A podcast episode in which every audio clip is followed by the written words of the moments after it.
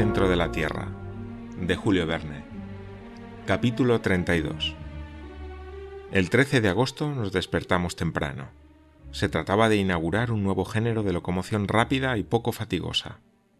Un mástil fabricado de dos palos unidos, una verga formada por un tercero y una vela hecha con nuestras mantas componían el aparejo de la balsa. No faltaban las cuerdas y el conjunto era sólido. A las seis el profesor dio la señal de embarque. Los víveres, los bultos, los instrumentos, las armas y una notable cantidad de agua dulce recogida en las rocas ya estaban en su sitio. Hans había montado una caña que le permitía dirigir su aparato flotante. Se puso al timón. Yo solté la amarra que nos sujetaba a la orilla. Orientamos la vela y zarpamos rápidamente. En el momento de abandonar el pequeño puerto, mi tío, que andaba a vueltas con su nomenclatura geográfica, quiso darle un nombre, el mío entre otros. Pues yo tengo otro que proponerle, dije. ¿Cuál? El nombre de Grauben. Puerto Grauben. Quedará muy bien en el mapa. Sea, pues, Puerto Grauben. Y de ese modo el recuerdo de mi querida virlandesa se unió a nuestra aventurada expedición. La brisa soplaba del noroeste, el viento nos empujaba con extremada rapidez. Las densísimas capas de la atmósfera tenían un empuje considerable y actuaban sobre la vela como un poderoso ventilador. Al cabo de una hora, mi tío había podido calcular con bastante exactitud nuestra velocidad. Si continuamos así, dijo, haremos por lo menos treinta leguas cada veinticuatro horas, y no tardaremos en divisar la orilla opuesta. Yo no respondí, y fui a situarme en la proa de la balsa. La costa septentrional se empequeñecía en el horizonte. Los dos brazos de la orilla se abrían ampliamente como para facilitar nuestra partida. Ante mis ojos se extendía un mar inmenso. Grandes nubes paseaban rápidamente por la superficie su sombra grisácea que parecía pesar sobre aquel agua sombría. Los rayos argentados de la luz eléctrica, reflejados acá y allá por alguna gotita, hacían estallar puntos luminosos en los remolinos de la embarcación. Pronto se perdió de vista la tierra y desapareció todo punto de referencia. Sin el surco espumoso de la balsa, hubiera podido creerse que permanecía en perfecta inmovilidad. Hacia mediodía, unas algas inmensas vinieron a ondular en la superficie de las olas. Yo conocía el poder vegetativo de aquellas plantas, que reptan a una profundidad de más de doce mil pies por el fondo de los mares, se reproducen bajo presiones de cuatrocientas atmósferas y forman a menudo bancos lo bastante considerables para obstaculizar la marcha de los navíos.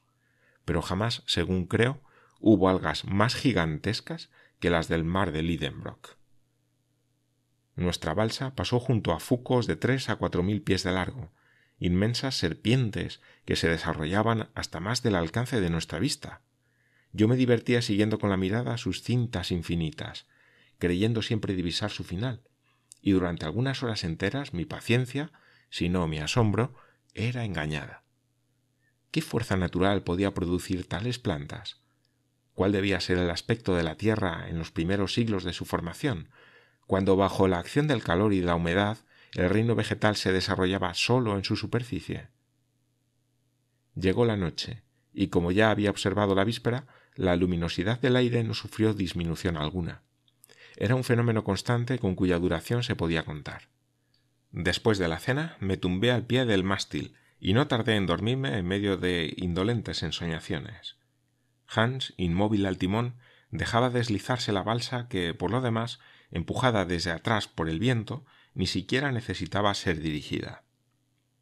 Desde nuestra partida de Puerto Grauen, el profesor Lidenbrock me había encargado llevar el diario de a bordo, anotar las menores observaciones, consignar los fenómenos interesantes, la dirección del viento, la velocidad conseguida, el camino recorrido, en una palabra, todos los incidentes de aquella extraña navegación. Me limitaré, pues, a reproducir aquí estas notas cotidianas, escritas, por así decirlo, al dictado de los acontecimientos, a fin de dar un relato más exacto de nuestra travesía. Viernes 14 de agosto. Brisa sostenida del noroeste. La balsa marcha con rapidez y en línea recta. La costa queda a treinta leguas a sotavento. Nada en el horizonte. La intensidad de la luz no varía. buen tiempo, es decir, las nubes están muy altas, son poco espesas y se bañan en una atmósfera blanca, como si fuera de plata en fusión. Termómetro 32 grados centígrados.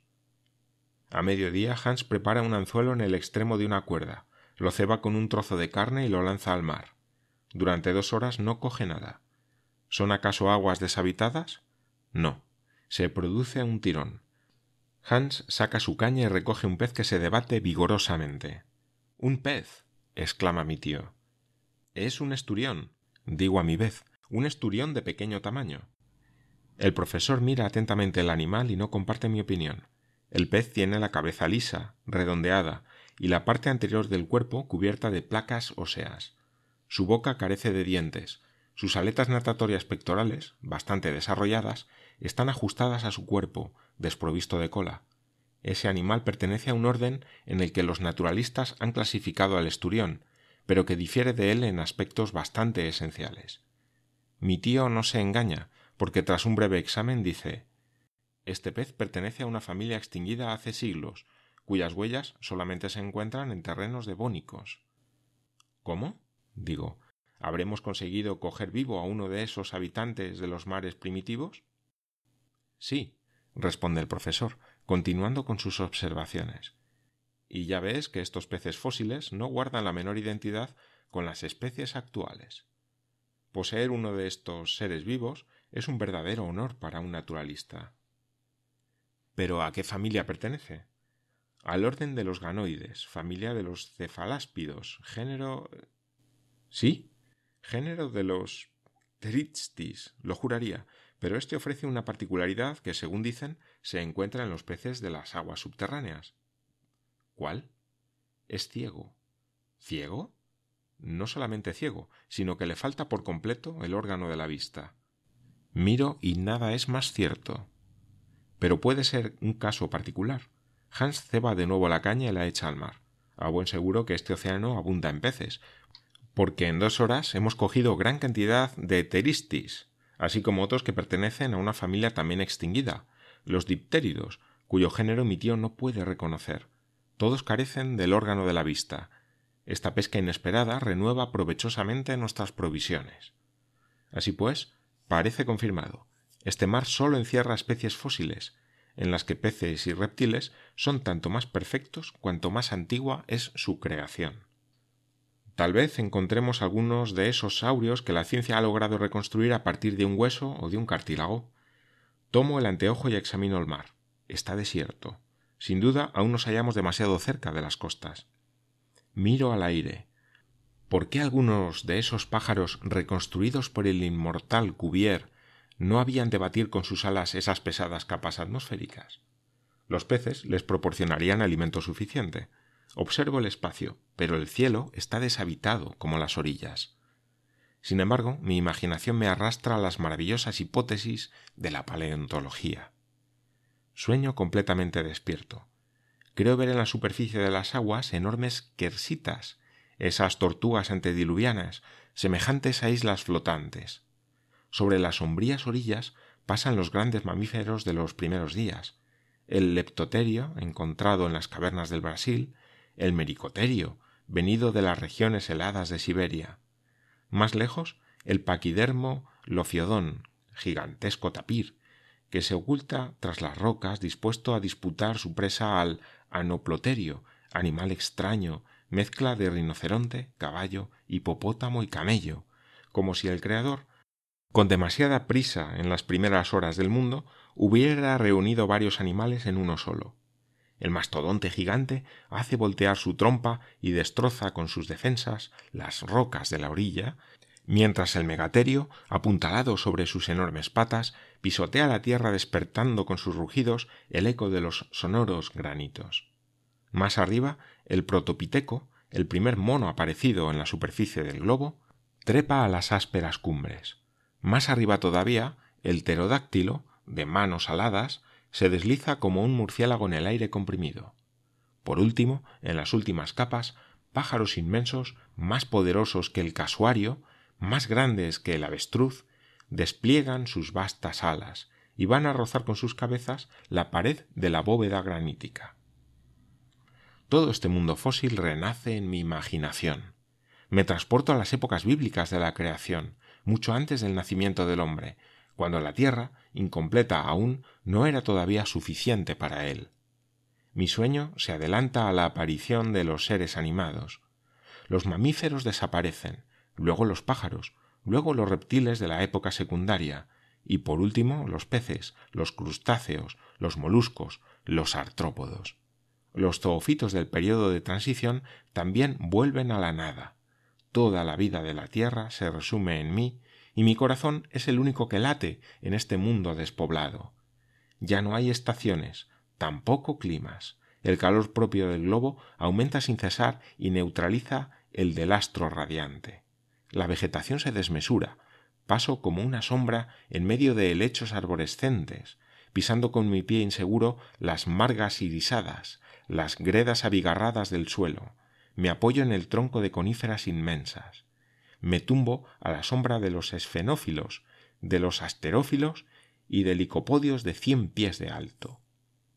Los siglos pasan como días, remonto la serie de transformaciones terrestres, las plantas desaparecen, las rocas graníticas pierden su pureza, el estado líquido va a reemplazar al sólido bajo la acción de un calor más intenso, las aguas corren por la superficie del globo, hierven, se volatilizan, los vapores envuelven la tierra, que poco a poco no forma ya más que una masa gaseosa que alcanza la incandescencia, tan grande y brillante como el sol. En el centro de esta nebulosa, un millón cuatrocientas mil veces más voluminosa que el globo que va a formar un día, me veo arrastrado a los espacios planetarios. Mi cuerpo se sutiliza, se sublima a su vez y se mezcla como un átomo imponderable con esos inmensos vapores que trazan en el infinito su órbita en llamas. ¡Qué sueño! ¿A dónde me lleva? Mi mano febril pone sobre el papel extraños detalles. Lo he olvidado todo, el profesor, el guía y la balsa.